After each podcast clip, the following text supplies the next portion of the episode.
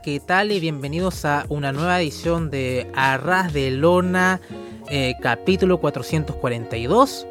Em, agradecerles aquí que nos escuchen a través de todos los medios que estamos en Arras de Lona, eh, ebooks, em, Apple Podcast, em, Spotify eh, y por supuesto en arrasdelona.com. Eh, claramente acá, eh, si me ven conduciendo un numerado de estas características, generalmente es porque eh, estamos revisionando un em, pay-per-view o premium live event de la marca de desarrollo de WWE, NXT, llamado Deadline, edición 2023. Un Premium Live Event que dejó buenas sensaciones. Así que para hablar de esto y mucho más, eh, me acompaña eh, como siempre Paulina Cárcamo. Paulina, ¿qué tal? Hola, ¿cómo están? Espero que estén bien. Eh, primera vez que nos vemos la semana, ayer no pude estar en el directo por el mismo deadline. Creo que fue un... Yo hay gente que ha dicho que es el mejor premium event, que estuvo muy, muy bueno. Eh, yo hay cosas que sí rescato que estuvieron muy bien, pero igual hubieron, hubieron cosas que estuvieron bastante mal, eh, que obviamente pasaremos a revisar. Creo que hay combates que sí merecen revisión y ahí los vamos también a conversar y los vamos a recomendar. Eh, pero para mí estuvo muy en la media de NXT, hubieron decisiones extrañas. No sé si alguien más está metiendo mano en el buqueo, eh, porque me pareció que era muy, muy poco Shawn Michaels. eh, pero podríamos comenzar de inmediato porque más allá de eso no tengo mucho que decir. Creo que fue algo más o menos este primer live event. Sí, yo, yo como en caliente como que como quedé muy contento con, con la parte final, como con el último tramo y quedé como, wow, probablemente a lo mejor era mi PPV favorito de NXT de este año. Después pensé, tal vez Great American Batch fue el mejor, pero tendría que ver eh, la cartelera de nuevo y además algo me pudo haber causado algo de ruido. Mm, hay un par de decisiones que, no me gustaron después pensándolo más en frío. Eh, pero a mí me dejó con buena sensación este, este show en general. Pero bueno, eh, vamos a, hablar de esto ahora. Pero voy a pedir pequeñas disculpas porque no quería. La intención era hablar del combate del kickoff que fue um, Axiom contra Nathan Fraser, pero eh, llegué tarde a ver el show, así que tuve que verlo desde, desde que empezó la cartelera principal. Así que lo vamos a obviar. Ganó Axiom, eh, si es que no me equivoco. Así que em, no, le voy a dar mucho seguimiento a, a, esa sección del show. Vamos a hablar simplemente de la cartelera principal. Y es un show que comienza de manera bastante inusual, ¿no? Porque eh, abre el estimadísimo Shawn Michaels, ¿no? Y hace todos su, sus pasitos un poquito más eh, deteriorado el hombre, ¿no? Porque ya está, está viejo. Em, y bueno, entra Shawn Michaels al ring, le da la bienvenida al público, dice que Deadline es el último Premium Live Event de NXT del año. Y Shawn tiene una pregunta, ¿no? Dice, ¿Are you ready? ¿No? DX, ¿están listos? Y suena eh, el tema del señor eh, Phil Brooks, eh, Cult of Personality, y Punk entra muy dichoso con un hoodie, ¿no? Un polerón de Bret Hart, ¿no? para haciendo su entrada acá a, este Premium Live Event. Punk entra al ring y le dice a Sean, míranos, ¿quién lo habría pensado? Tú y yo, ¿no? Es como el meme de Paul Rudd, ¿no? En, Hot Ones, Look ¿no? mírenos, ¿no? O sea, ¿quién lo hubiese imaginado HBK eh, felicita a Punk por su eh, hoodie de Bret Hart. Punk responde que olvidó su mercancía de, Shawn Michaels. Shawn dice que eso le dolió un poco, pero Punk dice que, bueno, si él se reconcilió con Bret, em, él también se reconcilió con, con, Triple H, así que todo se trata de, sanar, ¿no? Eso dice Punk. Eh, Punk dice que tiene buenas y malas noticias.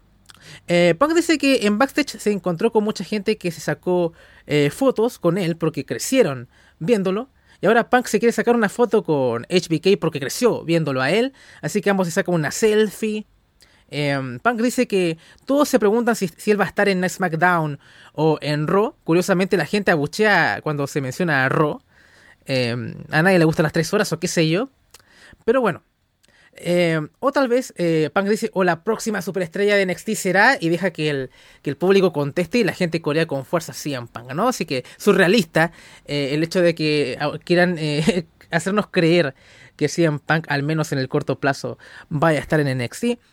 Em, pero bueno, más o menos, eh, un poquito extraño el segmento porque como que se abraza con Chon un poco y suena el tema y queda un poquito no tan redondo el fin del segmento, pero fue un segmento al menos eh, bien pintoresco, así estuvo, estuvo bien, fue un bonito fanservice, nada, no es como analizar esta promo como analizar la de Raw, ¿no? Es otro tono, otro, otra vibra, así que creo que por lo menos fue entretenido como fue, ¿no? Así que fue un poco, un poco de fanservice y también la ironía de el pequeño jugueteo de competir ante Collision contra un, show que fue concebido con CM Punk como centro. ahora usan este, al mismo Punk para eh, combatirlo. Así que me parece que hay un poquito de, de, mala leche en el buen sentido. O sea, me, lo encontré divertido. Así que, Paulina, ¿qué te, qué te pareció? ¿Quién hubiera pensado a principio de año que CM Punk iba a estar en un premio live event de NXT? O sea, si alguien lo decía a principio de año, nadie le iba a creer. Me pareció bien, me pareció entretenido, me pareció wholesome. Eh, me gustó cómo han aprovechado el nombre CM Punk todas estas semanas. Hace dos semanas que solamente en la W hemos escuchado de CM Punk en todas partes por la parte de la W. Y creo que esto hacía todo el sentido del mundo, o sea, que apareciera en el Premium Live Event. Eh, me hubiera gustado que tuviera más interacción en backstage, o por lo menos que lo hubiéramos visto durante el show, pero creo que con esto también como que afianza una relación y que también, ¿cómo decirlo? No es tan descabellado pensar que a lo mejor Pang en un tiempo más se aparezca nuevamente por ahí para lo mejor para la época de justo de WrestleMania, Stand and Deliver, en otro premio, eh, premio Live Event de NXT. Creo que abre puertas. y nada, yo creo que aparte es como el lugar para alguien como CM Punk que siempre como que está buscando dar consejos. es como su segunda profesión, como que siempre está buscando dar consejos. Entonces creo que aquí hay gente que está mucho más abierta para recibirlo porque son gente más joven a lo mejor la mayoría no, porque la mayoría, hablemos de la mayoría de la gente que está en el Performance Center son gente que viene del mundo del deporte, no precisamente que crecieron viendo la W. Entonces, claro, hay gente que lo conoce, por ejemplo, el caso de Coralle, el caso de Roxanne Pérez, em, pero igual hay otra gente que, pero hay también mucha gente que quiere aprender. Entonces creo que en este ambiente también se podría sentir un poco más cómodo siempre. Pero nada más que decir, de verdad yo encontré que estuvo muy entretenido, dio un kickoff. Sí terminó raro, pero yo creo que eso fue culpa de sonidista, que justo cuando tenía que terminar CM Punk tenía que sonar la música y como que demoró todo eso. Y ya después con el abrazo fue aún más tierno todo. Eh, pero nada, curiosa manera de empezar en eh, el Premium Live Event de Deadline, pero para que veas la, eh, para que veas cómo han cambiado las cosas en todas estas dos semanas desde que CM Punk llegó a la compañía. Sí, yo lo, disfruté. Um, un poco lo que comentas de que NXT es un eh, lugar más, em, tal vez, eh, un lugar que le, le, puede gustar a, a, Punk en el sentido de lo que puede influir en ese roster, porque son gente que viene de abajo, no hay mucho ego, ¿no? O sea, eh, en contraste lo que es eh, All Elite Wrestling. Y mm, están esas teorías de que él tal vez podría asumir un rol en NXT importante cuando termine su, su etapa de, de wrestler en activo, por ejemplo. Podría ser bastante interesante eso. Em, yo veo muy seriamente que después de que haga todos estos eh, combates grandes y demás en el main roster, WrestleMania y combates con Roman y, con Owens y etcétera. Em, un run en NXT lo veo posible, no ahora, no en el corto plazo, pero no me sorprendería ver algo el próximo año a lo, a lo Becky Lynch o qué sé yo. Creo que a él le interesaría mucho eh, trabajar con la gente joven en NXT, creo que era algo que también le motivaba mucho en All Elite Wrestling, así que creo que eh, va con esa mentalidad, ¿no? De hecho, incluso cuando estaba en, AEW, tampoco él le interesaba ser campeón mundial, incluso, ¿no? creo que se, eh, se decía de esa forma. Fue alguna edición más de, de Khan.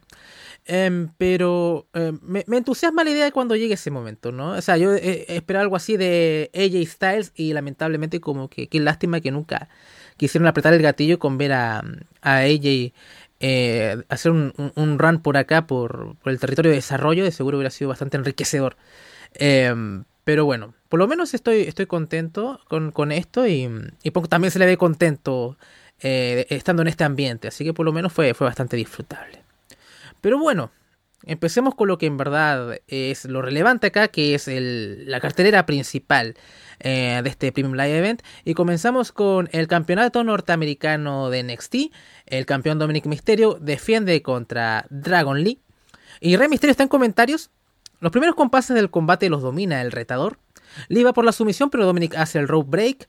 Dominic interrumpe el, momento, el momentum de Dragon Lee aplicando una DDT que no queda tan limpia en el apron. El retador no cae del todo bien. Dom mete a Dragon Lee eh, dentro del ring y luego lo envía contra el esquinero. El público abuchea a Dom. El campeón domina. Dominic va por los tres amigos, el retador trata de bloquear, pero Dominic logra conectar el tercer eh, suplex. Dom hace la cobertura, pero él mismo la interrumpe, ¿no? Mostrando un poco... Eh, será un poco este... La expresión en inglés es cocky, ¿no? Pero es un asunto como presumiendo, ¿no? Ahí, provocando también a su padre que estaba en, mesa eh, la mesa de comentarios, así que ahí está Dominic más incluso concentrado en joder a su padre que, en su combate.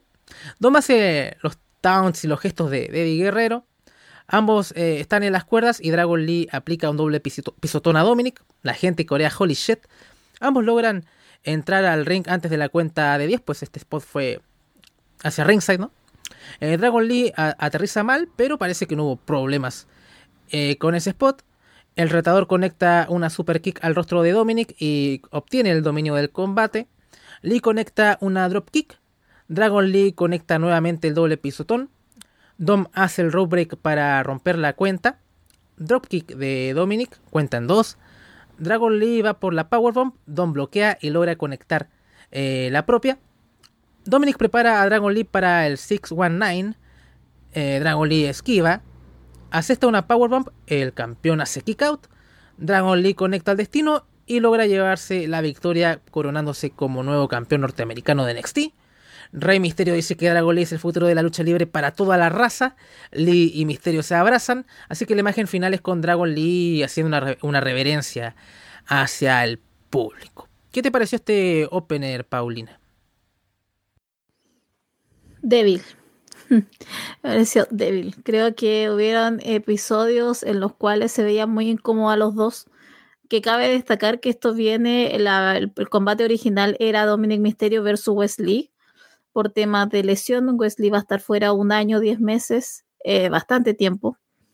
Entonces todo esto fue un poco más apresurado. Eh, Dragon Lee ya venía con una historia, tuvo combate el día viernes en el SmackDown.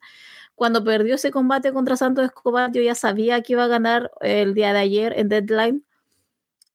Cuando, mm, honestamente, cuando lo vi ayer, eh, a mí me gustó que ganó Dragon Lee. Pero después lo pensé mejor y yo dije, no, debió haber retenido eh, Dominic Misterio. Creo que hacía mucho más sentido, sobre todo porque Dragon Lee venía perdiendo mucho. Y recordemos también que Dragon Lee es de SmackDown, no es de NXT. Entonces, ¿qué va a pasar con eso? ¿Se va a ir nuevamente a NXT a estar un tiempo prolongado o va a seguir siendo, eh, va a estar en, en SmackDown ahora que ya no participa del, del torneo para definir contrincante a Logan Paul? Entonces ahí queda un poco más confundida y siento que tampoco era el momento de Dragon Lee porque con Dragon Lee se está formando algo eh, que todavía no llega a explotar del todo y siento que con esto le dieron un peso por lo menos. Entonces creo que también ellos lo entendieron, por eso que tenían a Rey Misterio totalmente quebrado ahí en comentarios, que tampoco fue mucho el aporte. Em, pero a mí, insisto, creo que me pareció débil porque igual se veían muy nerviosos los dos, habían spots que fueron peligrosos, que podría haber costado, una lesión. Eh, Dominic Misterio yo no tengo nada que decir, de, o sea, desde hace un año hasta ahora ha sido increíble lo que ha mejorado em, en, cómo se presenta, en cómo se mueve, eh, pero aún falta un poco, sobre todo en el ring. Eh, y Dragon Lee también. Espero que hayan sido los nervios, espero que hayan sido cualquier otro, otro detonante, porque hemos visto buenos combates de Dragon Lee, increíblemente Dominic Misterio también. Pero me pareció débil por lo que ya dije y me pareció también débil por la decisión que se tomó. Yo hubiera ido con Dominic Misterio todavía y hubiera, haber puesto a alguien que realmente estuviera arriba eh, para llevar el título. Que con esta situación ahora de Dragon Lee me, confunde bastante. Sí, em, estoy muy de acuerdo con, con, lo que dices en, en, en, gran parte. A mí me gustó más el combate eh, que a ti. Em, solamente que al final me pareció un poquito... Oh, terminó. O sea, como que sentí que, no, que el momento para la conclusión del combate no fue del todo bien construido, pero creo que ambos hicieron un buen trabajo en general. Como bien dice Dominic, ha progresado bastante y este run en NXT le ha servido de sobremanera para que él se convierta en el centro de lo que hace. Em, de hecho, no hubo ni Rhea Ripley ni nada de Judgment Day metido acá en este combate. Em, creo que hay algunos este, materiales exclusivos en, en, en, YouTube que no he tenido la oportunidad de ver, como que Dominic se estaba quejando de que no, no tuvo ese apoyo. Eh, no lo he visto, así que no sé si eso va a entrar en juego, por ejemplo, en, en Raw o qué sé yo. Eh, estoy de acuerdo en el sentido de si Dominic, y te lo decía incluso eh, ayer cuando estábamos viendo el show en vivo, si, si, Dominic va a perder el campeonato, ¿por qué se lo da a alguien que no es del roster también? Entonces, como que... Eh, Tampoco estaba muy contento con que Wesley lo recuperase, que a lo mejor parece que esa era la idea. Em, porque era. Me sentiría un poco en, la situación como Orange Cassidy. O sea, como que ve a este tipo defendiendo múltiples veces, todo muy bien, pero no me va a dar nada extra. Entonces, eh, eso era sentido si ganaba Wesley, por ejemplo, también. Así que ninguno, ninguno de los Lee me motivaba demasiado para ser campeón, a pesar de que iban a dar buenas defensas y, no, iba, no vamos a cuestionar eso. Pero era mejor impulsar tal vez a alguien que iba a estar en el roster y una cara nueva, ¿no? O sea, pudo haber sido Trey Williams. Fue un. Lamentablemente no era su momento, por ahí no iba su historia. Fue un poco. Un, momento de improvisación ese combate en el que ganó ese campeonato. La idea era Mustafa Ali, con este personaje como de de a lo Trump, ¿no? Un poco de candidato, no sé cómo explicarlo bien. Eh, y justo lo despidieron para cosa que no, no, pensaba, o sea, que no sabía, que ignoraba a Shawn Michaels. Eh, y tuvo que, cambiar los planes, ¿no? Entonces, eh, me parece una lástima no haber utilizado a alguien tal vez que quisieran potenciar y que pueda obtener un poquito más de protagonismo en NXT. pero me pareció un, un buen combate y creo que Dominic realmente tiene un muy buen manejo de lo que es su personaje con lo que transmite ahí. En el cuadrilátero, igual, hay cosas que hay que pulir, pero eh, por lo menos me, encanta que siga esta realidad con, su padre, que esto eh, se mantenga y que se pueda retomar en, cualquier, en cualquier momento, ¿no? O sea, va a ser bonito cuando este Dominic haga el Turn Face y se vuelvan a reencontrar y cosas así, o, sea el combate de retiro de, de Rey, o, cuando llegue ese momento, pero este tipo este, tiene para el rato, ¿no? Así que es, es un grande Rey. Así que bueno, me parece un buen opener dentro de todo, así que eh, me pareció una buena forma de, comenzar el show, más allá de que el final me parece un poquito anticlimático. Bien, continuemos entonces con lo siguiente, y es el Iron Survivor Match eh, femenino, quien es Tiffany Stratton contra Fallon Henley, contra Latch Legend, contra Kelani Jordan, contra Blair Davenport. Y bueno, para la gente que no está familiarizada con los Iron Survivor Challenge, eh, las reglas son las siguientes, ¿no? Los combates son de 25 minutos de tiempo límite. 5 superestrellas compiten por ser la retadora número 1. Dos superestrellas comienzan el combate. Cada 5 minutos una nueva superestrella entrará al ring. Las caídas pueden ganarse vía pinfall, eh, sumisión o descalificación. Cuando una superestrella logra una caída, gana un punto.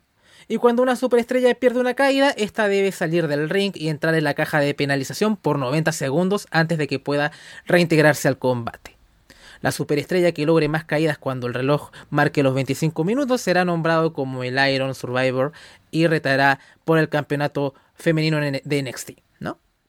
Así que bueno, ya teniendo claro todo esto, Blair, eh, Davenport y Fallon Henley comienzan el combate, ambas buscan el pin sin éxito, Blair conecta una patada al rostro, y después eh, otra fuerte patada a la zona media de Fallon.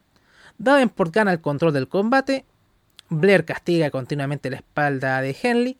Fallon recupera algo de momentum golpeando la nuca de Blair. Y luego conecta un derechazo al rostro de Davenport. Eh, entra Tiffany Stratton y va directo a castigar a Henley. Tiffany sigue atacando a Fallon y la lleva al ring donde continúa su ofensiva. Tanto Blair como Tiffany se turnan para golpear a Fallon. Henley logra recuperar algo de momentum conectando eh, golpes a ambas heels, pero Stratton corta el ímpetu de, Fallon de inmediato. Blair y Tiffany castigan simultáneamente los brazos de Fallon. Ya esto empieza a convertirse en un handicap match, ¿no? Como que hay una pequeña alianza entre Tiffany y Blair, pero no dura mucho porque Tiffany de inmediato aprovecha de conectar una patada en Davenport. Tiffany empieza a hacer una serie de flips, ¿no? Para hacer gala de su atleticismo. Stratton va por la cobertura, pero Henley hace kick out. Eh, Tiffany hace un bonito reversal, ¿no? Hace como. Y, lo transforma en una Alabama Slam, queda genial. Eh, sobre Fallon. Davenport aparta a Tiffany y logra hacer la cobertura sobre Fallon para lograr su primera caída. Kelani Jordan entra y vemos que Fallon eh, estará en la penalty box o caja de penalización por 90 segundos. Kelani eh, conecta una dropkick y un moonsault sobre Blair. Kelani y Tiffany intercambian golpes. Henley sale de la caja de penalización y descarga toda su ofensiva en Tiffany. Stratton y Henley intercambian golpes. Blackbuster de Fallon. Shining Wizard de Henley sobre Tiffany cubre y se lleva su primera caída. Kelani y Fallon buscan la cobertura.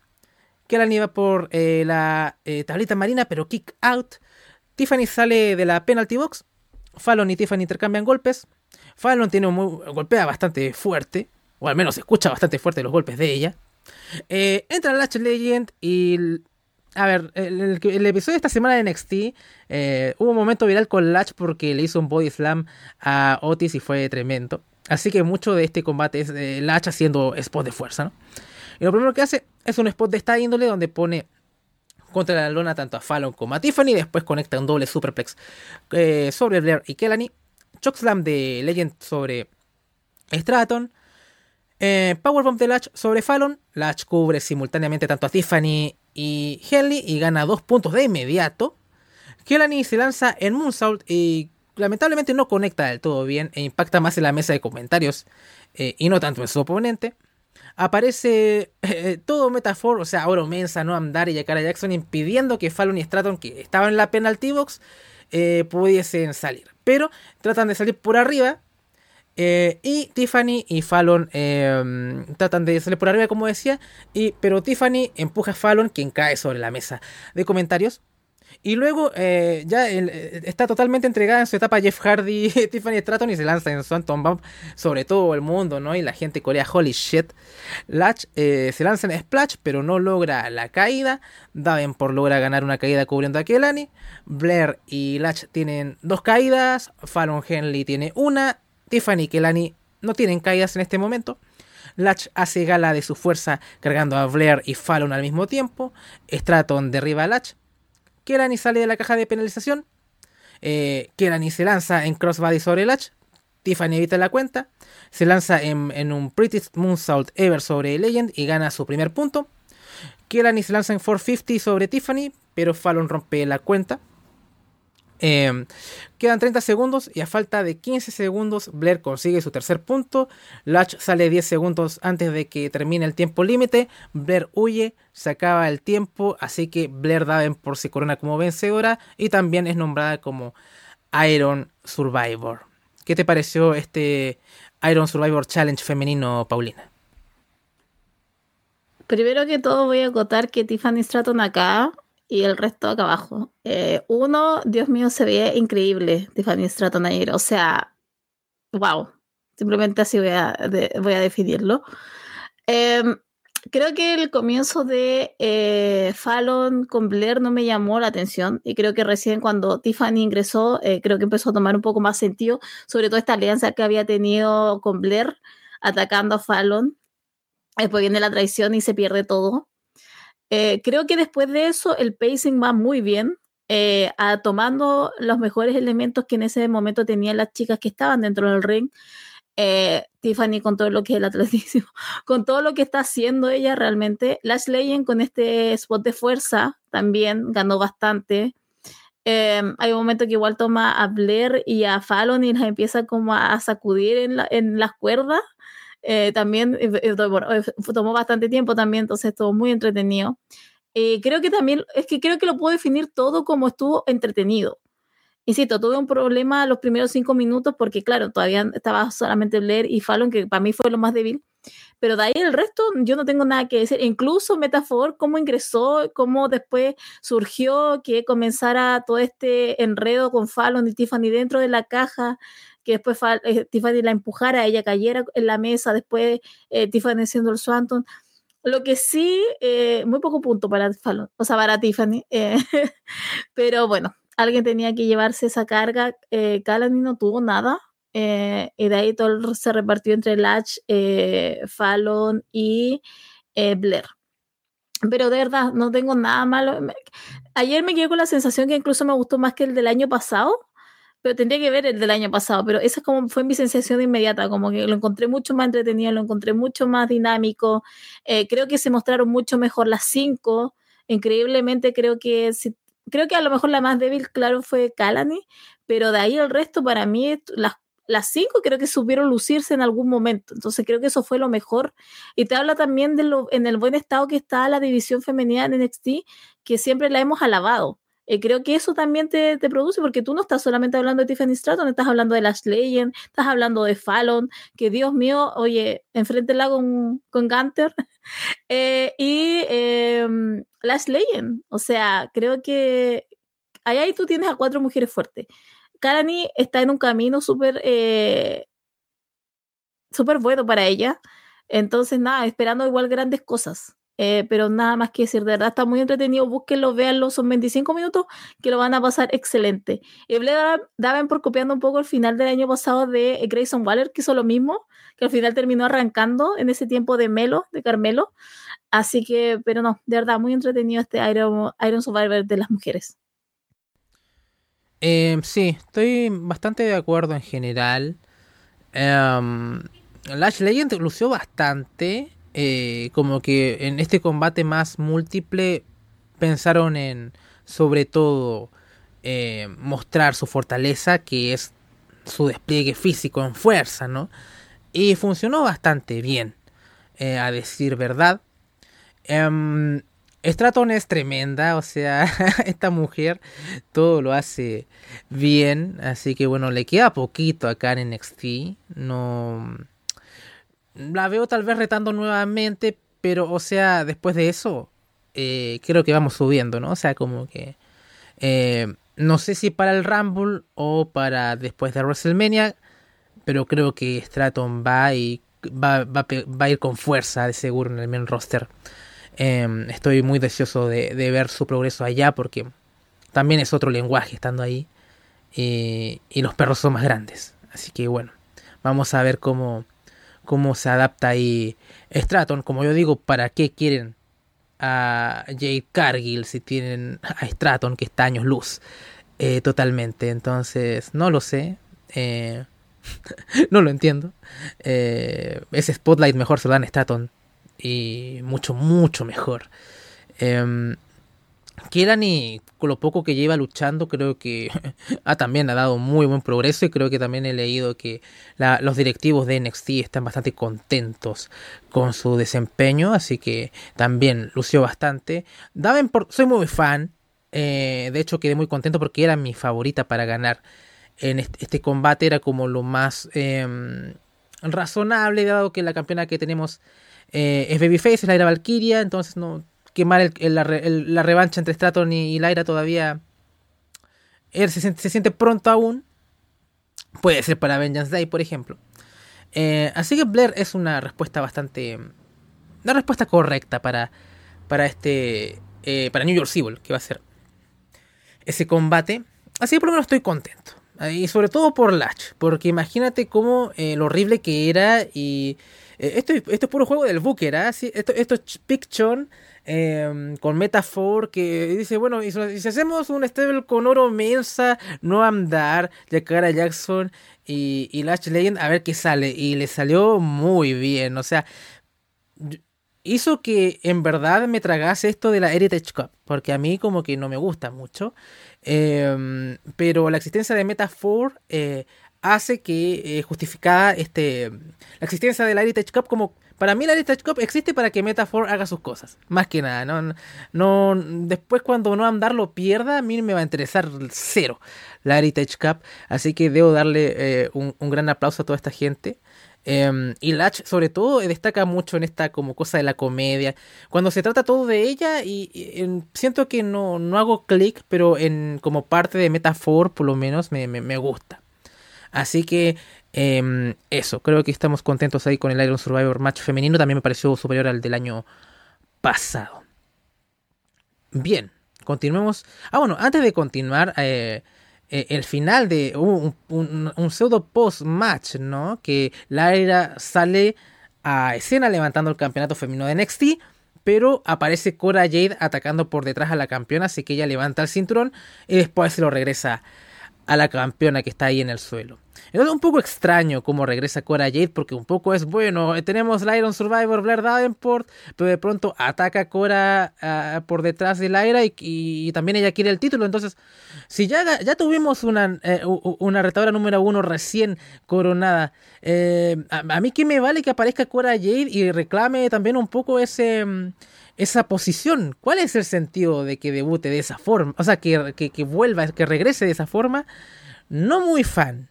A mí me gusta Cora, eh, no mucho en el ring, pero lo demás como que, bueno, tiene la apariencia, tiene su carisma también. Me gusta cómo maneja su personaje Hill, por lo menos yo.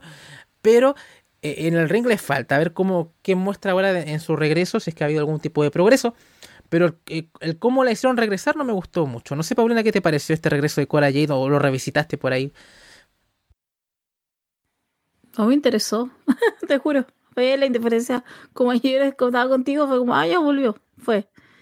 Eh, yo no lo vi de esa manera, o sea, creo que para ellos Cora Jade es como un nombre importante, igual se maneja mucho como el tema de cómo ha manejado también el tema de las redes, o sea, hay mucho apoyo para Cora Jade, pero no sé, yo he visto NXT y he visto lo que ella puede dar, entonces no me provoca nada, por eso quedé ayer como, ah, ya volvió. Pero asumo que ese es como el plan. O yo creo que a Tiffany Stratton se la están guardando para Stand and Deliver con versus la era Valkyrie. Yo creo que la era va a estar hasta Stand and Deliver con el título. Y para eso ahora tenemos New York's, New York's Evil con eh, Blair. Y no sé cómo se lo van a sacar después para que vaya Cora Jade versus eh, en Vengeance Day. Pero yo creo que el aire se lo están guardando con Tiffany para Stand and Deliver. Y de ahí, y de ahí Tiffany irse, irse para arriba. Eh, pero eso, de verdad, como que me interesa cualquier otra persona y en este instante no me interesa nada Cora Jade. Tendría que volver a reencantarme con ella, con su personaje y a ver si ha mejorado algo en el ring, que era donde estaba más coja. Bien, continuemos entonces con lo siguiente. Y eh, eh, tenemos un pequeño segmento entre, entre, entre Trick y Carmelo, ¿no? Que las tensiones todavía siguen eh, ahí. Eh, que es como la historia un poco, la, historia principal, lo que está pasando ahora en Next lo de, de Trick y Melo, que están las tensiones, los celos y, demás. No me quiero recrear tanto en hacer un recap ahora, pensaba en hacerlo, pero ahora como que no, o sea, consume mucho tiempo. Tal vez cuando volvamos eh, a Patreon eh, lo, voy a hacer. Pero que, el, resumen más, el resumen más rápido es que eh, Trey Williams en un momento muy importante eh, sufre un ataque, le impide ir contra el campeonato. ¿Quién lo atacó? Todavía está en veremos. Obviamente todo apunta que fue Carmelo. Eh, se supone que no lo hizo. Trick Williams cree en él. Eh, pero ahora está a punto de reventar la situación tomando en cuenta lo que va a pasar más adelante. Pero es eso. Ahí hay una cosa que ya se está cultivando hace mucho tiempo y estaba pensando que me va a romper el corazón cuando se termine de explotar. Pero básicamente eso, Carmelo está, está celoso de trucos. Sí, un poco así, ¿no? O sea, eh, Trick había ganado el campeonato norteamericano, Carmelo Hayes perdió su campeonato ante Ilya Dragunov, eh, de pronto eh, se arma un combate para ser el retador número uno eh, para enfrentar a Dragunov y una triple threat se transforma en Fatal Four Way con Trick Williams entrando para no para el gusto de Carmelo y justo cuando eh, Trick iba a aparecer en ese combate para ser el retador número uno alguien lo ataca. Y hasta el día de hoy no sabemos quién es el atacante. Todos piensan que es Carmelo. Al final Trick no logra eh, llegar a ese combate. Carmelo gana el combate ante Baron Corbin y um, que en ese momento, si es que no me equivoco, y se enfrenta a Dragunov por tercera vez en Halloween Havoc, donde eh, Dragunov retiene. Eh, y después sabemos que después pierde poco después su campeonato norteamericano ante Dominic de nuevo. Y eh, llegó este señor que es Brian Pillman Jr. Y creo que es bueno aquí sí hablar de Brian Pillman Jr., que ahora tiene el nombre de Lexis King. Y el tipo ha estado jugando con la idea o se ha dado a entender que él fue el atacante, el que atacó a Trick Williams y también se ha dado a entender que básicamente Melo y Lexis King eh, están juntos en esto, ¿no? Eh, como que Lexis es una especie de, de, brazo armado de, de, Melo para sabotear a Trick. Y Melo para convencer a Trick de que esto no es así, de que él no trabaja con el señor Lexis King, va a tener un combate con él en Deadline. Y así llegamos a esto. Creo que ya lo explicamos bastante bien. Así que bueno, Lexis King contra Carmelo Hayes. Y sabes que hice una descripción de este combate.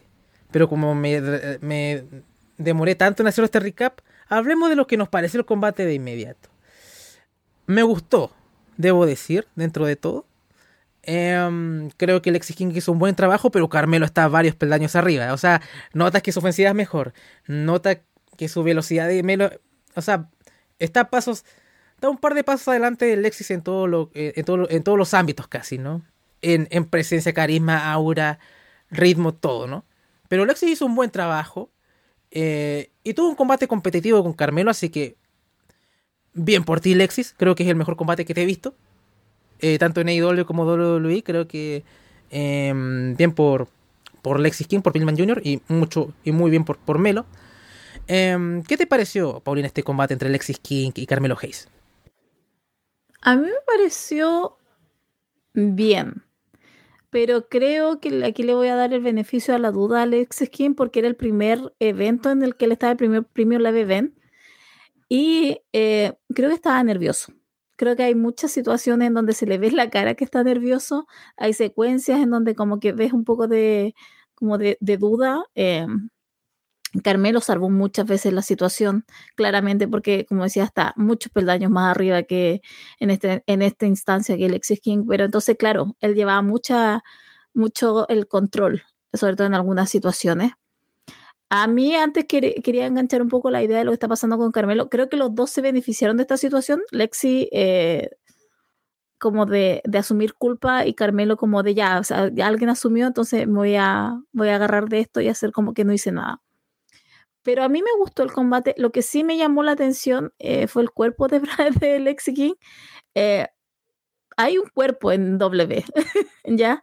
Tú ves que todos los chicos, aunque sean flacos, están definidos y bueno, claramente si pasan al otro aspecto, también se ve un poco más constante. Y creo que ahí habría que mejorar el, tema del Lexi King, como que se veía muy fuera de forma comparado con Carmelo. El Carmelo está fibroso totalmente y tiene sus calugas, entonces en ese aspecto es como que está un poco dejado, pero que ahí también igual tomen ellos como, porque insisto, en la W hay un, hay un estándar, por lo menos. Pero más allá de eso, de verdad, yo le voy a dar beneficio de la duda, pero me, entretuvo. Me, como, que, como que durante el combate sentí la historia, sentí lo que quería hacer incluso Lexi King. Eh, además también porque eso también a Carmelo le ayuda como a potenciarse un poco más y de ver que él también puede llevar un combate en vez de que lo lleven a él. Está ya en un, en un estado de main event. Entonces, creo que por todos lados aquí ganan los dos. Eh, no sé cuál será lo próximo de Lexi King. Y de verdad que a mí me gusta. Siento que la gente ha sido muy dura con él. Y no sé por qué, apito de qué. Me gustaría que llegara. ¿Sabes qué me recuerda mucho a Dominic Mysterio en la primera etapa de su personaje? Cuando todo era como cringe, como que era todo. Mejor ni lo veo. Y como que después Dominic Mysterio se apoderó de todo eso y lo hizo parte de él, obviamente con la ayuda de lo que fue Judgment Day. Pero creo que algo así le falta a Brian Pillman, como, o sea, perdón, Lexi como apoyarse y él a sí mismo creer lo que está haciendo. Creo que todavía está un poco en duda y como que todavía no toma todo ese cringe que tiene eh, con él. Entonces, pero eh, asumo que puede ser el tiempo, puede ser también el conocimiento, pero yo aquí lo voy a defender por ahora, Alexi King, de verdad. Me, me molesta un poco ver todo ese o leer tanto comentario como tan odioso, que también lo entiendo porque de dónde viene, pero eh, creo que no está haciendo tan mal las cosas. Y sabes qué, la entrada de ayer me gustó harto. No me había gustado la primera vez que lo había visto esa entrada y ahora me gusta. Me gusta que entre así con el trono y también me gustó que estuviera eh, em, con la chaqueta militar. Así que, no, de verdad, a mí me lo voy a defender por ahora. Bueno, ya tenemos una fan de Lexis King. Em, pero, a ver, no, no es un mal trabajo Lexis King, así que le damos eso. Bien. Em, bueno, Melo ganó el combate y a pesar de esto, Lexis King toma el micrófono y dice, bueno, esto fue un buen combate, le dice a Melo. Eh, y más o menos lo que dice es que no atacó a Trick Williams y que básicamente se metió todo en este entuerto para que eh, tuviese un poco de reflectores, ¿no? De tener un combate en un pay-per-view. Así que me pareció divertido, ¿no? O sea, como que el tipo se puso a trollear con, la con la estrella más, una de las estrellas más grandes del show solamente para tener un combate en pay-per-view, ¿no? Y tener un poco la pantalla. Me hizo gracia. Debo decir que fue un poco original eso. Em, así que yo por lo menos a mí me gustó original y también en el personaje de Lexi Key, que es como patético. Entonces, como que hasta lo encontré como make sense.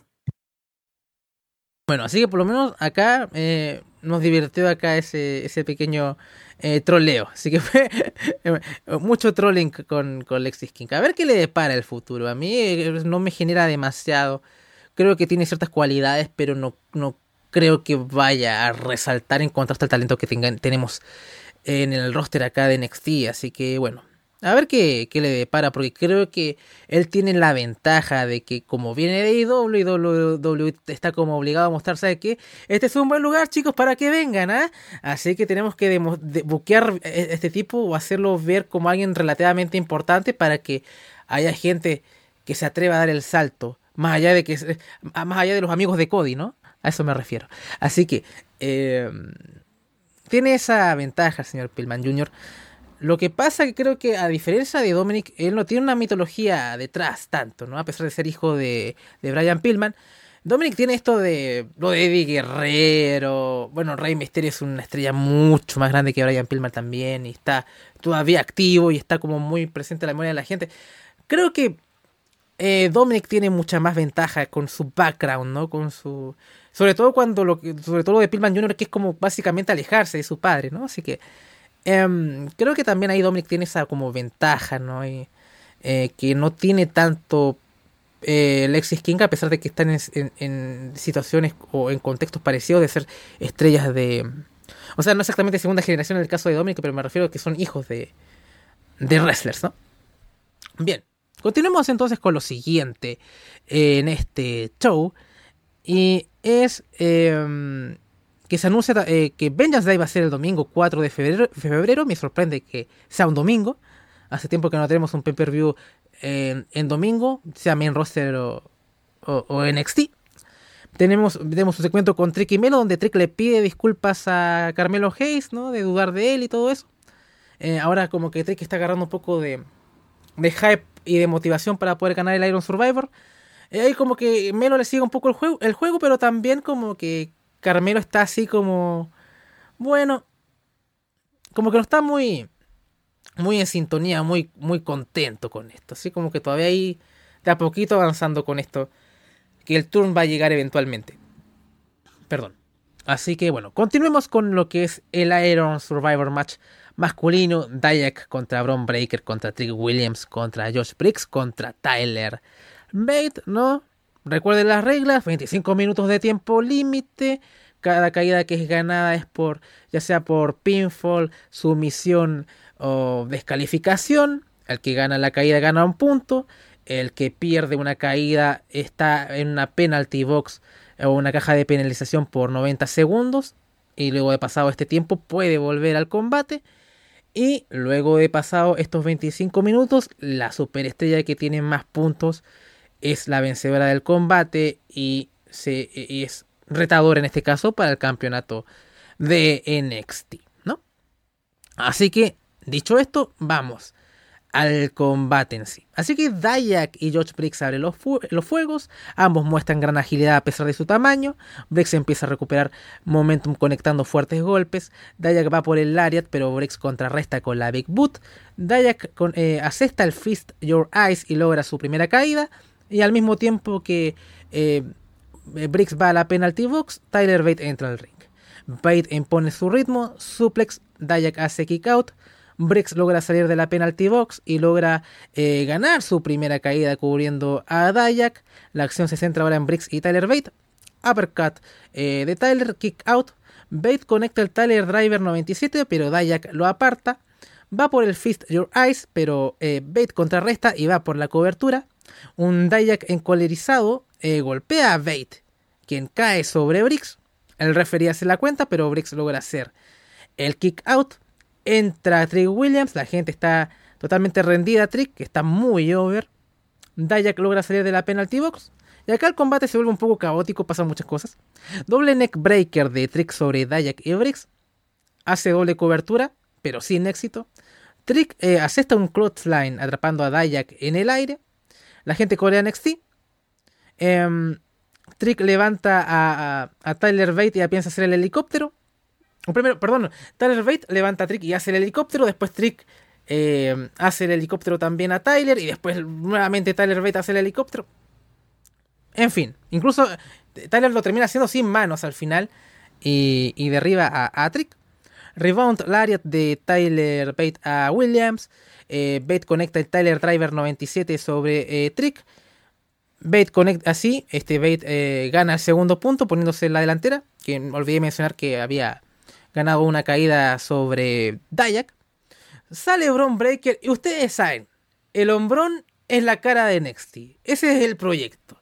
Así que el tipo entra a Bron Breaker, Spear a Briggs, logra un punto. Después intercepta a Tyler Bate con otra Spear, otro punto. Después otra vez intercepta con una Spear a Dayak y gana 3 puntos el hombrón al hilo. Porque este es el puto hombrón breaker.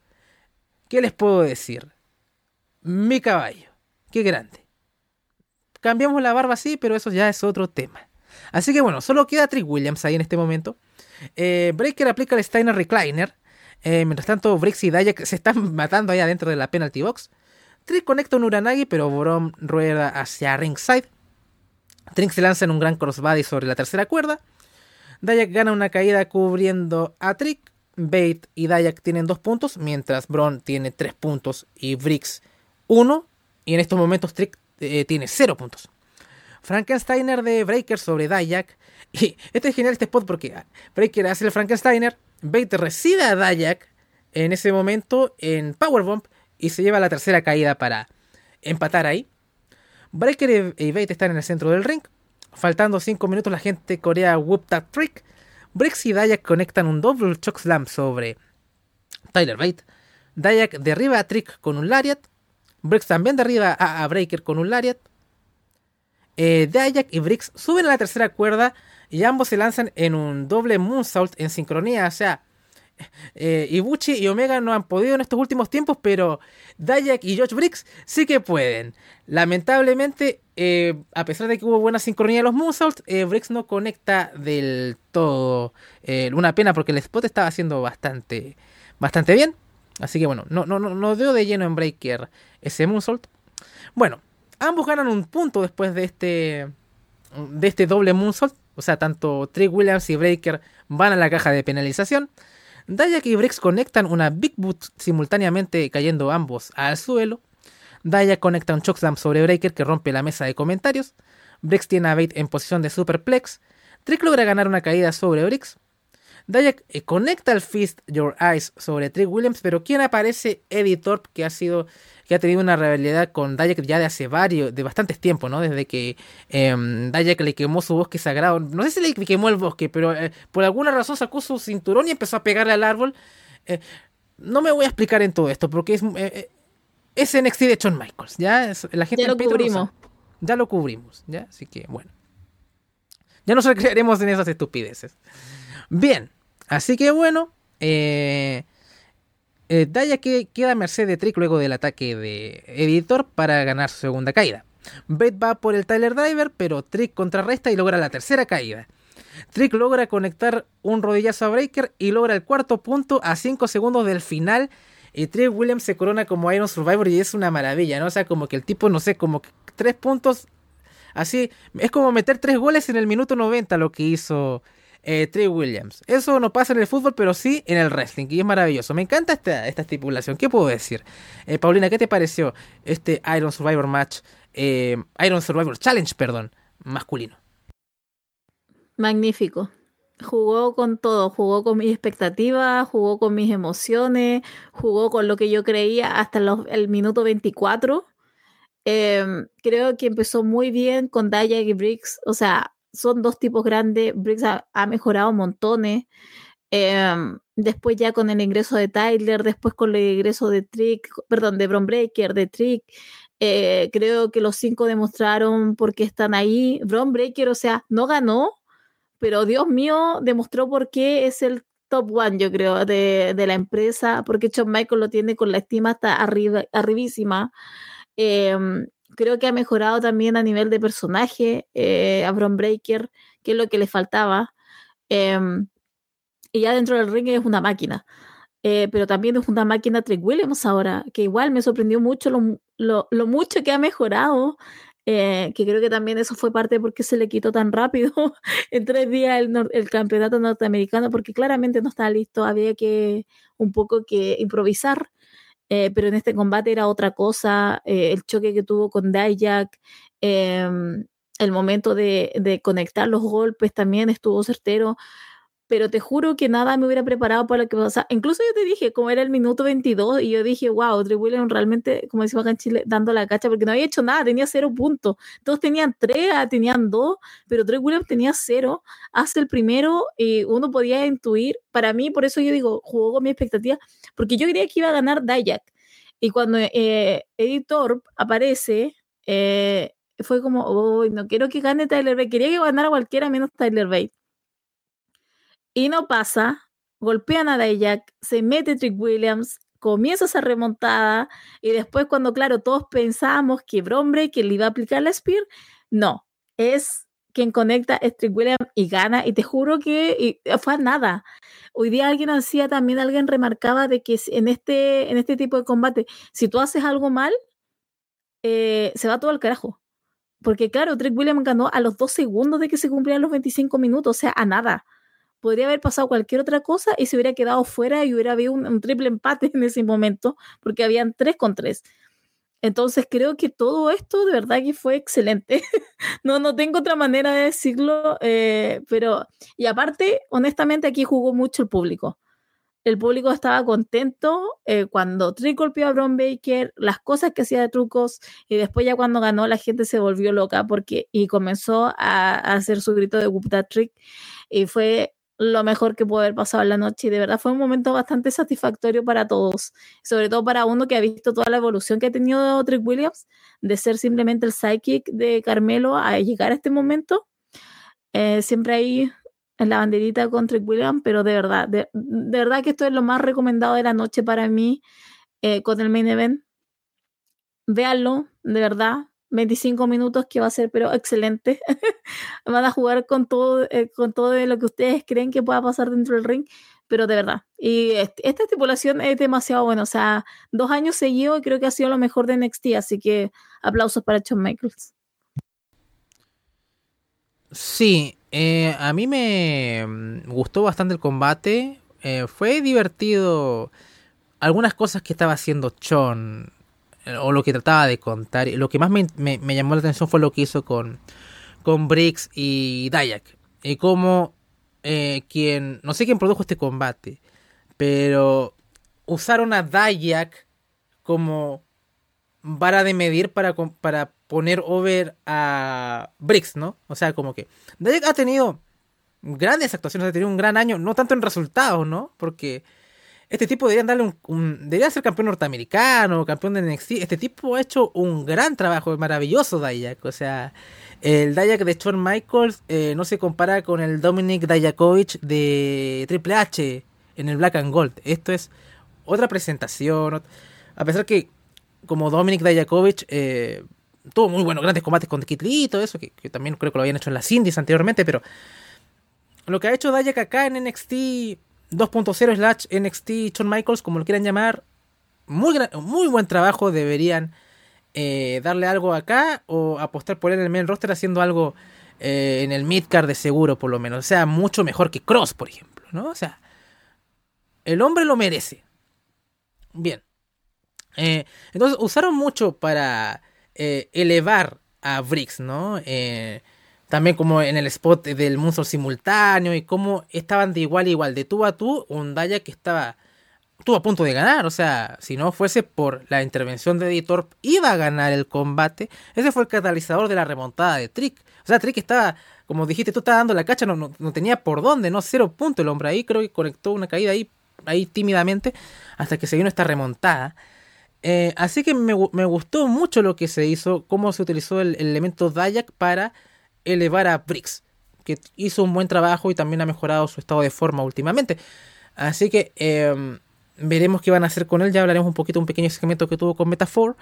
Eh, pero bien, Breaker una puta bestia como ya sabemos todos. Y es, impecable, como, o sea, es, genial cuando hace tres Spears y yo, o sea, como que gozo. Eh, el tipo creo que le hizo muy bien dejar el campeonato de NXT y hacer sus cosas, tal vez mucho más bajo perfil, pero creciendo en lo que es su personaje. Así creo que estamos en un momento en que debería subir. Si necesita tal vez un Heyman o estar un stable con Punk, por ejemplo, que estábamos hablando un poquito cuando estuve en el directo rellenando por un par de minutos y decir, bueno, no me extrañaría que Punk hiciera un stable y quisiera poner over a alguno por ahí. Breaker podría entrar ahí. O incluso si quieres poner, si quieren juntar a Heyman con Punk de nuevo, puede meter a Breaker también. O sea, muchas cosas pueden hacer con él, protegerlo y que ya con lo que ha crecido acá en este tiempo sin ser campeón de la marca y sin cargar con el peso de ser la cara de la marca. Em, creo que estamos mucho más esperanzados con Breaker como estábamos eh, a estas mismas alturas del año pasado. Así que creo que han hecho un gran trabajo con él en 2023. Eh, así que, bien, eh, sobre Tyler Bate, ¿qué voy a decir? El tipo es tremendo. O sea, creo que incluso le dieron mucho más protagonismo de lo que pensaba. Así que también es un candidato fuerte a subir también Bate. Em, así que bueno, creo que todos hicieron un, gran trabajo, fue un muy gran combate y esos últimos, ese minuto final que fue de, infarto, o sea, es lo que te da esta estipulación. Lo disfruto más que los Wargames, eh, o los Flat and Guts, como lo quieran llamar, ¿no? O sea, es como bien al hueso, comillas, esto. Así que, por lo menos soy muy fan de Deadline, es como mi pay-per-view favorito, eh, es como mi... Eh, de, de, NXT, ¿no? O sea, como que ya con esta segunda edición. Creo que el primer Deadline me gustó más en general, pero este eh, sigue teniendo lo mejor del concepto de los Iron Survivor Challenge, así que estoy contento y habían dos potenciales ganadores que teníamos nosotros, uno era Trick Williams y otro era Dayak. Em, así que bueno, contento con eso. Bien, continuemos entonces con lo siguiente que simplemente lo voy a incluso resumir muy corto, que vemos a, a George Briggs que está bastante frustrado, que se encuentra con Brooke Jensen y Fallon Henley. Eh, el hombre está molesto. Y se encuentra con, con Noam Dar y su pandilla y se burlan de él. Así que empieza un brawl y demás. Así que em, se ve entretenido. O sea, como que veo que podría estar Briggs por la Heritage Cup o podríamos tener un feudo entre Latch Legend y Fallon Henley que podría estar divertido también porque son chicas con personalidad. Así que lo veo bien en el corto plazo para ellos. Así que a ver si construyen a Briggs para ser tal vez un potencial campeón norteamericano en un futuro, qué sé yo. Veremos. Pero por lo menos eh, está bien. No sé si tienes algo que opinar con respecto a esto o, quieres seguir. Eso es lo que tiene Shawn Michael, que siempre te deja invitado para la próxima edición de NXT. Y esto también te prepara para las próximas ediciones de NXT. Así que, aparte que está muy caliente la Ashley, entonces todo lo que esté involucrado a ella va a ser como wow. Hay que poner atención y hay que darle un ojito, pero es lo que tiene Shawn Michaels. No puedo creer que haya hype con Latch Legend. Imagínense. O sea, la gente que nos escucha en Patreon es lo sabe, ¿no? O sea, eh, es lo maravilloso de este hombre. Realmente, yo no. Mira, yo no sé quién es el Booker del año, no, no me voy a hacer el conocedor, yo solamente veo NXT y All Elite Wrestling, es lo que sigo, no veo nada más. Ahora, yo no sé si el Booker del Consejo Mundial de Lucha Libre va a hacer que me interese Von Wagner, ¿no? O sea, yo no lo sé. Eh, ni el viejito de Stardom, lo dudo. Así que, ¿qué puedo decir? yo creo, mi Booker del año es Don Chon. O sea, por lo menos lo comparo con Triple H y con Tony Khan, o sea, como Usain Bolt. Va, corre y va mirando para atrás. Va mirando para atrás. Eh, Michaels. Eso sí, como he dicho, buquear en NXT es mucho más fácil que buquear main roster o Elite Wrestling. El roster es más acotado, no hay tanto ego, no hay tanto star power. Hay que dárselo al hombrón. Pero que el tipo que se manda sus, buenos cambios de timón y, y como ideas que, oh, maldito genio, eh, ¿Qué puedo decir? Yo me rindo a este tipo. Eh, es un grande. Bien, eh, continuemos con un combate que me dejó sensaciones mixtas y es una Steel Cage match que es Roxane Pérez contra Kiana James. Así que bueno, Roxy, o sea, Kiana toma la iniciativa, Roxy conecta una dropkick que hace que Kiana se estrelle contra la jaula, Kiana va por el body slam, pero Roxy bloquea e intenta subir a la jaula. Se lanza en crossbody, pero Kiana la intercepta, gracias al gran poder que tiene, y la lanza contra eh, la jaula. Voy a decir mucho la palabra jaula porque es un combate de jaula. Eh, Kiana castiga la mano de Roxy. Eh, James conecta una especie de spear, kick out de Roxane. Roxy intenta iniciar una ofensiva, pero Kiana James la detiene asestando un Spinebuster. Kiana empieza a dominar. Roxy va de un ataque de Kiana, lo que hace que James se estrelle contra la jaula. Roxane toma el control del combate y estrella a Kiana contra la jaula múltiples veces. Eh, Russian leg sweep de Roxy. Roxy va por la nuca de Kiana, cubre, kick out. Roxane sube a la alta de la jaula buscando escapar porque acá las Steel Cage en WWE, si tú puedes ganar saliendo de la jaula. Kiana sube también, ambas están en lo alto, intercambiando golpes. Kiana levanta a Roxy en posición de powerbomb y la estrella contra la jaula. Eh, Roxane contrarresta con un fulminante Pop Rocks, es un muy buen spot. Kiana intenta huir pero eh, por la puerta de la jaula, Roxy lo impide, pero Kiana saca una silla. Eh, aunque Kiana al, rato la pierde y queda a merced de Roxane, pero por la interferencia de una chica que no tengo idea quién es, es Sissy Dane, ese es el nombre. Y bueno, Kiana capitaliza esta intervención en un combate de jaula, donde no debería haber intervenciones. Así que Kiana gana. Con esta chica que no tengo idea. Em, vamos a ser eh, honestos acá porque desde que dejamos de hacer el programa estamos siguiendo NXT, pero no tan eh, exhaustivamente porque hemos tenido problemas. O sea, la vida, ¿no? O sea, la vida nos, a nosotros nos ha golpeado de diferente manera, pero que nos ha eh, alejado de este show que tanto amamos, y yo apenas he podido cumplir las responsabilidades de hacer Florida Vice incluso. Ahora recién estamos como soltando un poquito. Así que, yo decía, ¿de dónde salió esta mujer, no? Porque me, me vi el empeño de ver shows anteriores que me perdí, algunos highlights, pero esta mujer, ni noticias. Pero bueno, al final Kiana ganó y hay una nueva alianza con esta mujer, Dane. Poco más. Así que, ¿qué te pareció este combate, eh, Paulina? Esto fue lo peor de la noche. Lejos, lejos, lejos, lejos. Esto fue lo peor, innecesario. Esto, por eso cuando comencé dije, esto no me, esto no es Shawn Michaels, o sea, Shawn Michaels no hace este tipo de combate. No sé quién estuvo detrás de todo esto, de esta decisión, porque de verdad que me parece muy sacado de la nada. Se supone que ellas dos se odian y se iban a esta jaula, pero no pasó nada en la jaula. A lo más se tiraban contra las rejas y era como, oh sí, wow, lo hicieron harto, era lo que más hicieron, pero de ahí nada más. Eh, entonces, no, te juro que esto me, me, mató mucho. Y después cuando apareció esta, esta chica, mucho más, porque quién era el público más apagado todavía. Yo quedé como, oh, ya, ok. De verdad que quedé como, wow, eh, no, no me lo esperaba del mejor booker del año. Eh, pero, pero por eso, no, no creo que esto es de él, porque esto es muy fuera de, de lo que él buquearía. No sé quién es el que yo quiero un nombre acá, yo quiero un culpable y estoy segura que no es Shawn Michaels. Pero eso me pasó, te juro que esto fue, fue estúpido. No, no, te juro que no tengo otra palabra. Fue necesario, fue estúpido, fue malo, porque incluso dentro del ring estuvo pésimo todo. Entonces, no, ya, chao. Te, juro que Roxane ha dejado bastante que desear hace mucho tiempo ya. y solo se está afirmando que su nombre es Roxane. Entonces, si no empieza a hacer cosas pronto y cosas buenas, no sé qué, camino podría llevar todo esto. Que a me gustó que le hayan dado una presentación digna, eh, por lo menos, de alguien importante.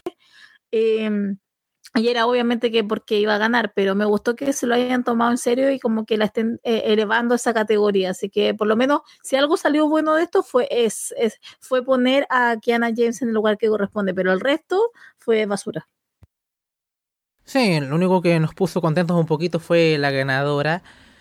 Eh, a ver, ¿qué puedo decir de, esto? Siento que eh, ya incluso antes de que empezara el combate estuvimos mal, porque veníamos de estar en Survivor Challenge, ¿no? Y de pronto te ponen una Steel Cage. Mm, no le veo mucho el sentido, ¿no? O sea, como que... Eh, mm, ¿Por qué está puesto aquí? en, esta, en, este, eh, en este. Puede haber sido en un semanal, de hecho. acá siempre alabamos al buen Chon en que le da espacio a las mujeres. Así que aparte del Iron Survivor Challenge femenino, em, dio este combate, que además es una rivalidad que venía de semanas, que ambas están saboteando la una o la otra. Em, para porque ninguna de ellas pudo llegar al Iron Survivor, de hecho. Y, uno pensaba que este Steel Cage era para cerrar la rivalidad. Y ahora con este final un poco raro.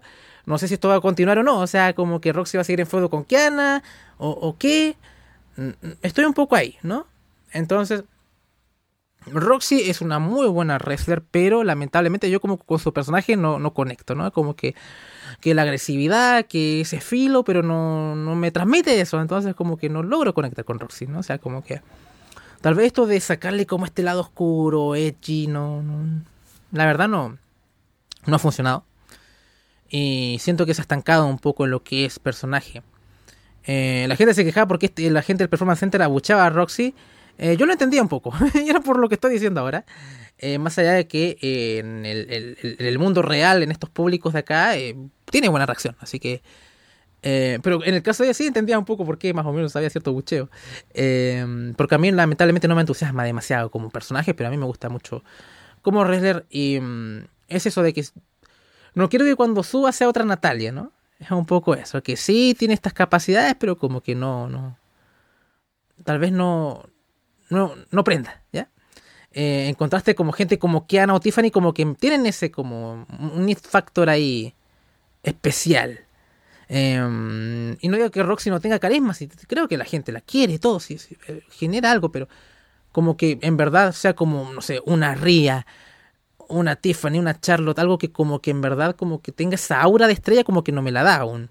Incluso hasta Cora tiene más de eso que, que Roxy. Entonces, ese es mi, mi, problema con ella. Esperemos que eso se subsane con el tiempo. O a lo mejor hasta le hace bien subir y no estar acá en este ambiente de NXT. Veremos qué pasa con ella después de um, Day o Stand and Deliver o qué sé yo. Bien, vamos con el main event. Campeonato de NXT. Ilya Dragunov defiende ante Baron Corbin. Eh, así que comencemos con la descripción de este combate. Corbin logra imponerse con su diferencia en tamaño. Campeón y retador intercambian golpes en ringside. German suplex de Ilya. Eh, Corbin estrella el rostro de Dragunov sobre la mesa de comentarios. Baron eh, levanta a Dragunov e impacta la zona media del campeón sobre la mesa de comentarios. Corbin sigue atacando la zona media de Ilya. Rodillazo de Corbin al estómago de Dragunov. Corbin e Ilya eh, intercambian golpes. El retador esquiva una Sigiri. Corbin domina. La gente Corea, let's go Corbin, Corbin sucks. O sea, ustedes pensaban que el siguiente Cena iba a ser Cody Rhodes o qué sé yo, no. Es, Baron Corbin, al menos sacar en NXT. Así que es un grande. Eh, y además eh, estuvo ahí con Taylor Swift, íntimos amigos. Así que estamos ahí, con las estrellas más grandes, Baron. Como me decías ahí en interno, si hubiera mostrado esta foto ayer, le daban el campeonato al bueno de Baron. Pero bueno, sigamos eh, con esto. Eh, Dragunov falla un Senton y eh, un Top Rope Clothesline también vemos de, parte de, Baron Corbin. Kick out. Dragunov asesta un chop en la nuca de Baron Corbin. El público reacciona a esto. Eh, DDT de Corbin. Uranagi también de él. Dragon Sleeper aplicado por Corbin. Dragunov intenta zafar. Corbin conecta un rodillazo en la zona media de Ilya. el campeón también hace lo suyo. Dragonov va por el Senton y esta vez sí conecta. Campeón y retador intercambian golpes. Ambos caen en el suelo. La gente Corea, la gente Corea NXT, perdón. Dragonov y Corbin vuelven a intercambiar golpes. Eh, va por eh, la metralleta de Chops. La intensidad ya del Mad Dragon se hace presente a medida que avanza el combate y avasalla a Corbin. Suplex con puente, Corbin logra hacer el kick out. Dragonov pareciera ir por el pile driver, pero eh, no puede con el peso del retador. Y este, este, spot me, encanta porque creo que es un botch. Pero al final Dragon, eh, como con su poder físico y como la lucha y, y todo esto, como que en verdad es como que cuando logras hacer el powerbomb se siente orgánico. Así que eh, creo que es un botch, pero Dragunov creo que lo, este, no lo hizo ver como tal, ¿no? Así que es un, grande. Además también Big se falló un poquito ahí. Eh, Corbin aplica un chokeslam desde la tercera cuerda. Eh, se arrastra por la, por la cobertura. Eh, y hace el kick out. Corbin va por el Dragon Sleeper. El campeón contrarresta. Dragon levanta a Corbin. Dead Valley Driver contra el esquinero. Eh, Ilya va por el torpedo, pero Corbin lo intercepta en, el, en Deep Six. Cuentan dos. Brainbuster de Corbin. Cuentan dos. Corbin va por el End of Days, pero Ilya contrarresta y con mucho esfuerzo eh, logra conectar una Powerbomb. Dragunov sube a la tercera cuerda y va por el Coast to Coast, pero todo este trabajo que hizo Corbin ya anteriormente en la zona media ya le empieza a pasar la cuenta al, campeón. Le va por el torpedo. Corbin intenta interceptarlo en End of Days. Eh, Dragunov hace, un, eh, hace el, reversal y conecta un DDT. El campeón por fin conecta la H-Pump. Después hace esta una segunda. Y después toma otro impulso para dar una tercera H-Pump. Pero parece que para el Mad Dragon esto no es suficiente. Así que Dragon abraza a Corbin y le dice unas palabras similares a lo que pasó en el último segmento del NXT esta semana. Que ahí como que intimida a Corbin con esta intensidad, ¿no? Y ustedes saben, el drama. Em, y bueno, después de estas palabras, eh, Ilya va por el torpedo, conecta 1, 2, 3. y Dragunov se lleva la victoria reteniendo el campeonato de NXT vemos a eh, Trick salir, ¿no? Eh, Trick Williams para como Iron Survivor, ¿no? Eh, ser el próximo retador de, Ilya en New Year's Evil, que va a ser el 2 de enero. Y también vemos como a, Melo salir de ahí como de fondo. Así que bueno, un maestro de cliffhanger, el señor Shawn Michaels. Así que bueno. La pregunta es, ¿este es el mejor combate eh, de la carrera de Baron Corbin? Al menos es el mejor combate que yo le he visto. Y su segundo combate para mí fue el combate con Melo. Así que imagínense, Shawn Michaels revivió a Baron Corbin, lo presenta en televisión como alguien importante y el tipo habla bien, tiene la presencia, entonces tenían que pasarle un booker de verdad acá a este hombre y, ha rendido. Es maravilloso. Y Dragunov, que está para ser uno de los luchadores del año, em, me da pena la gente que no ven NXT porque no ven el trabajo que hace este tipo, que es maravilloso. Eh, ¿Qué te pareció el combate, Paulina? Me pareció un buen combate, digno main event. Creo que todo todo preciso. Em, es extraño porque creo que todo lo estaban dando todo en la lucha y me mataba un poco el público. No hubo, estaban todos sentados, no hubo reacción, muy poca. Creo que me mataba un poco la vibra ahí, pero lo que hicieron los dos, o sea, de verdad que no tengo nada que decir. O sea, él ya para mí estará en mi top 3 del año. Yo creo que sí, porque es muy. Eh, creo que pasa la misma mística que con Gunter. O sea, tú tienes que ver un combate de India es como, está, lo tienes que ver porque algo va a pasar, lo va a dar todo. El selling que tenía ayer, o sea, cada golpe que le daba a Baron Corbin parecía que lo iban a matar, eh, o por lo menos lo, ¿cómo decirlo? Lo, lo vendía muy, muy bien. Eh, pero nada más que decir de verdad que es que no, no tengo, véanlo, es un recomendado, es un más, eh, pero creo que aquí se, lo dieron todo. Y Baron Corbin creo que lo mejor que ha, demostrado, por lo menos en esta estadía que ha tenido en NXT, es que está con hambre. está con hambre de eh, querer campeonar, está con hambre de querer hacer cosas. No se ve tan muerto, por ejemplo, en algunas instancias que estaba en el main roster. Eh, pero eso es lo que tiene Shawn Michaels. Y cuando nosotros decimos que Shawn Michaels es el Booker del año, no lo decimos por nada, ya.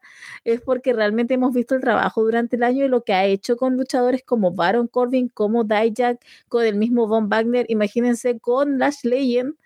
Eh, entonces, porque en ese tiempo, cuando Lash Legend nos daba una, nosotros podríamos haber dicho, ¿por qué no la saca y chao? No, eh, claramente él vio algo y siguió trabajando con ella y metiéndole metáfora. Entonces, cuando nosotros decimos que el hombre es bueno, es bueno, ¿ya? Tiene su, eh, tiene su caída, obvio, pero que no. Eh, pero son muy pocas y de ahí el resto lo que ha hecho ha sido magnífico y se ve ahora el trabajo que ha hecho con Baron Corbin, o sea, perdón, pero no sé si seguirá ahora que perdió, pero a mí me gustaría que siguiera rondando, que siguiera haciendo cosas porque creo que el personaje que tiene le da el juego para hacerlo toda esta, esta eh, cómo se reconstruyó todo eh, con él cuando quemó todo lo que era su, ante, su pasado, eh, también fue muy significativo, pero de verdad, no tengo más que decir, Ildia, excelente, Baron Corbin, muy bien, y fue un digno main event.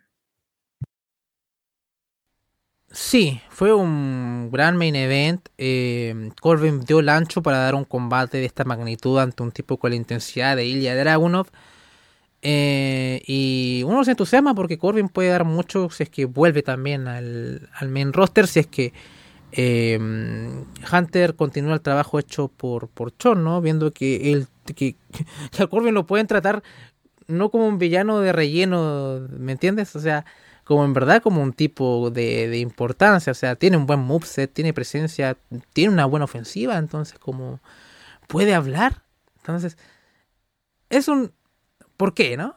O sea, y me gusta todo el background del personaje de Corbin, ¿no? Que lo ha logrado todo, tiene los lujos, pero eh, tiene todo, pero menos el respeto, ¿no? O sea, como y, quiere cambiar esa imagen y, y, deshacer todos los gimmicks y quemar los barcos. Entonces, está bueno.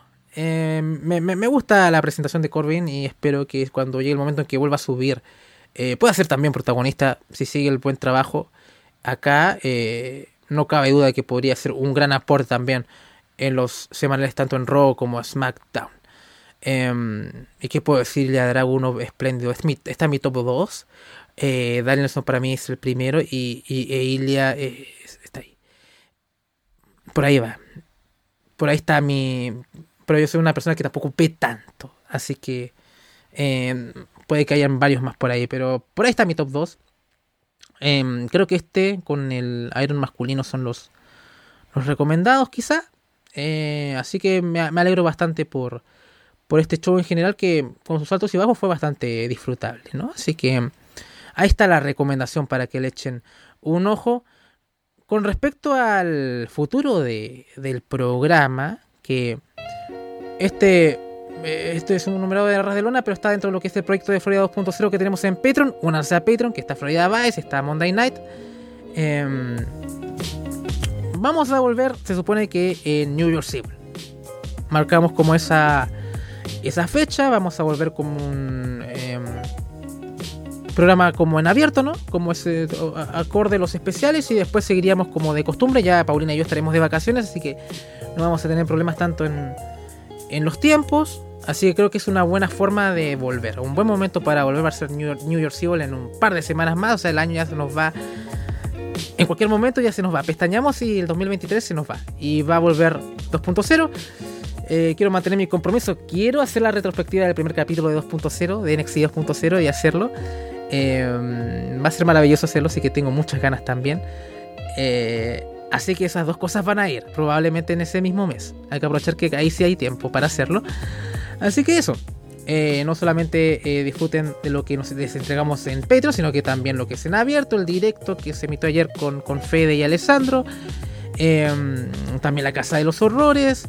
Eh, off Topic cuando toque volver. También Puerta Prohibida que también está un poco en hiatus. Algunas cosas están ahí en pare, pero hay otras cosas que van continuando. Y claro, las revisiones también de los pay-per-views, tanto de WWE como de All Elite Wrestling. Y también otras compañías. A ver si es que cae algún, algo de Final Battle también, qué sé yo, ¿no? O sea, yo tengo ganas de verlo, más allá de que sea una empresa muerta. Cárcamo. Palabras al cierre. Sí, empresa muerta. Eh, ¿Qué iba a decir? Eh, que acabo de ver la noticia de que el retador para el SmackDown va a ser Carmelo. Vamos a ver cómo supera todo eso, eh, teniendo en cuenta todo este problema que tiene con Trick Williams. Va a ser interesante ver cuando pierda Carmelo frente a Grayson Waller el día viernes, porque la verdad que no lo veo ganando. Así que cómo cambia toda la dinámica con trucos. Eh, pero más allá de eso, ya volveremos. Yo estaré en el directo. También ahí pondré, deslizaré todo lo que está pasando en NXT. Eh, y nada más que decir, muchas gracias por escucharnos y denle una vuelta a los combates que recomendamos, por lo menos que fue el Iron Survivor de las mujeres, el Iron Survivor de los hombres y el Main Event, que nada más que decir que estuvo muy, muy bueno. Eso, muchas gracias. Y bueno, de parte de Paulina Cárcamo y Andrés Bamonde, nos despedimos y esperamos verlos pronto. Chao. está el Guatra,